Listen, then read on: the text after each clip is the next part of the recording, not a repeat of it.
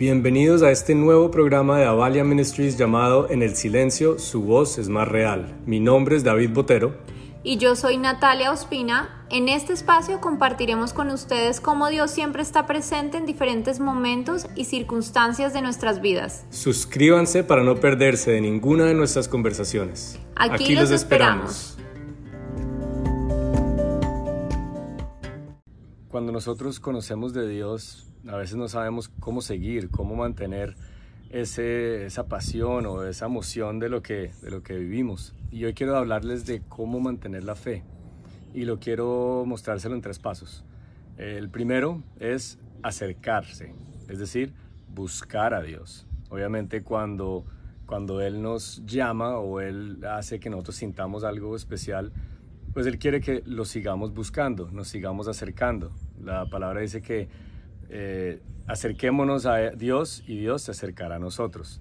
Y también nos dice que sigamos buscando y lo encontraremos, sigamos pidiendo y recibiremos. Entonces, lo más importante es acercarse y buscarlo en todo momento.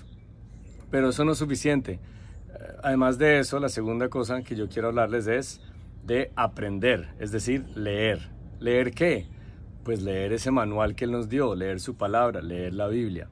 Él nos dice ahí en la Biblia que la fe viene o se mantiene por el oír, por el oír esa buena noticia que Jesús vino a contarnos, por el oír la palabra de Dios, esa buena noticia que dice que Jesús murió en la cruz para salvarnos, para darnos una vida nueva y una vida abundante y una vida eterna, que vino para perdonar nuestros pecados, que vino para redimirnos, para rescatarnos, para adoptarnos y convertirnos en hijos de Dios y estar como coherederos de ese reino, es decir, en la familia de Dios. Entonces, si leemos eso, ¿sí? la fe se va a mantener, porque la fe viene por el oír y el oír es escuchar o leer la palabra de Dios.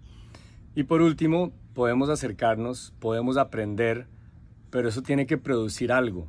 Eh, Dios nos dice en la, en la palabra que somos salvos por gracia, pero somos salvos con un propósito y es las buenas obras, es decir, debemos actuar, es la tercera cosa que les quiero comentar para mantener la fe. ¿Qué es actuar?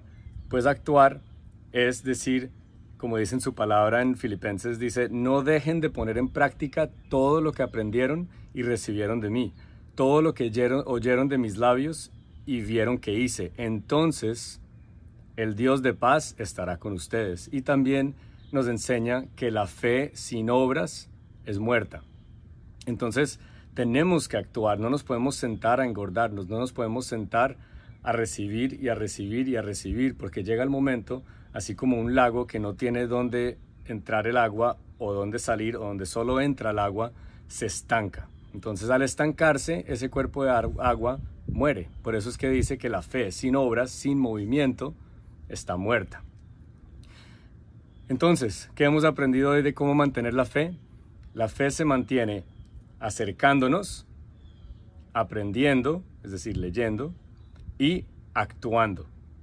Ahora, me encantaría decirles que esto es una fórmula que es 100% efectiva, mm, pero la verdad es que somos humanos, tenemos emociones, y esta es la parte que va cerca a mi corazón porque ¿Qué pasa si me siento tan lejos de Dios, si me siento tan espiritualmente pobre, que no quiero buscar, que no quiero aprender, que no quiero ni siquiera actuar, que sabiendo lo que tengo que hacer, no tengo ganas?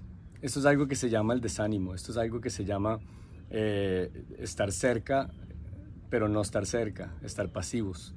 Y mm, ahí yo quiero agregarles la cuarta cosa, pero esa cuarta cosa requiere valentía. Esa cuarta cosa requiere coraje para reconocer. Y esa cuarta cosa es aceptar la situación en la que estás.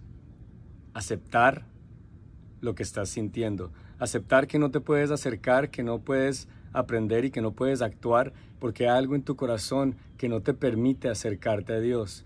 Que Él se acerca porque Él nunca está lejos, pero hay algo que bloquea el acercarse a Dios. Y en ese momento lo que tienes que hacer es aceptar arrodillarte y reconocer eso que hay en tu corazón.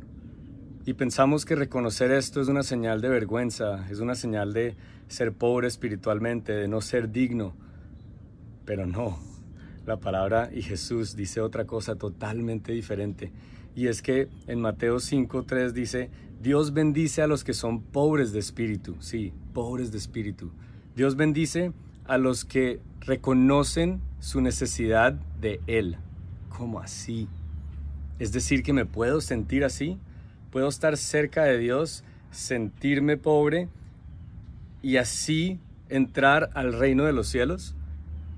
Sí, porque es que nuestra autenticidad, expresarle a nuestro Padre, expresarle a Jesús lo que sentimos, es lo que derrumba esas murallas de nuestro orgullo, es lo que derrumba esas murallas de querer aparentar algo que no es la realidad, de poder soltar lo que sentimos por dentro y entregarlo a Jesús, porque Él murió en la cruz por lo que tú estás sintiendo. Y la razón que Él dice que los pobres de espíritu y los que tienen necesidad de Él son los que Él bendice y son los que son propietarios de su reino, es porque Él quiere que tú te acerques a Él tal cual como estás. Porque a veces para mantener la fe, aun cuando te acercas, aun cuando lees, aun cuando actúas y obras, aún no tienes fruto y es porque hay algo que no le has entregado a Él. Hoy te invito a que no te dé pena ni vergüenza ser pobre de espíritu, a que no te dé pena ni vergüenza a reconocer que en tus fuerzas no puedes y que más bien digas que el único, el único que puede mantener mi fe es Jesús y que puedo estar en su reino y que puedo recibir tu bendición, sus bendiciones cuando yo Reconozco que soy pobre de espíritu, reconozco que lo necesito a Él porque cuando yo soy débil, entonces soy fuerte porque su poder se perfecciona en mi debilidad. Y eso está en lo más profundo de mi corazón, es algo que les quiero compartir, que alguien en su momento me compartió y espero que sea de mucha bendición para ustedes que están viendo esto en cualquier canal o que están escuchando esto en cualquier canal. Dios los bendiga.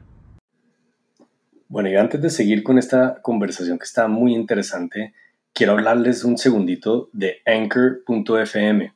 No sé si lo han escuchado, pero es la forma más fácil de hacer estos podcasts. Nosotros estamos aquí, nos están escuchando gracias a anchor.fm, que tiene todas unas herramientas de creación que le permite a uno grabar y editar estos podcasts de la forma más fácil de distribuirlas a Spotify, Apple Podcasts, Google Podcasts y hasta uno puede ganar dinero haciendo esto. Es todo lo que uno necesita para hacer un podcast en un solo lugar. Entonces los invito a que descarguen, download la aplicación Anchor App o vayan a anchor.fm, anchor.fm para que inicien este camino de sacar ese talento que Dios tiene en cada uno de ustedes.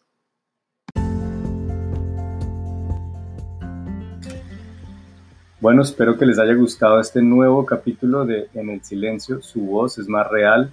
Síganos en Spotify para no perderse ninguno de los siguientes capítulos que tenemos para ustedes. Los bendecimos.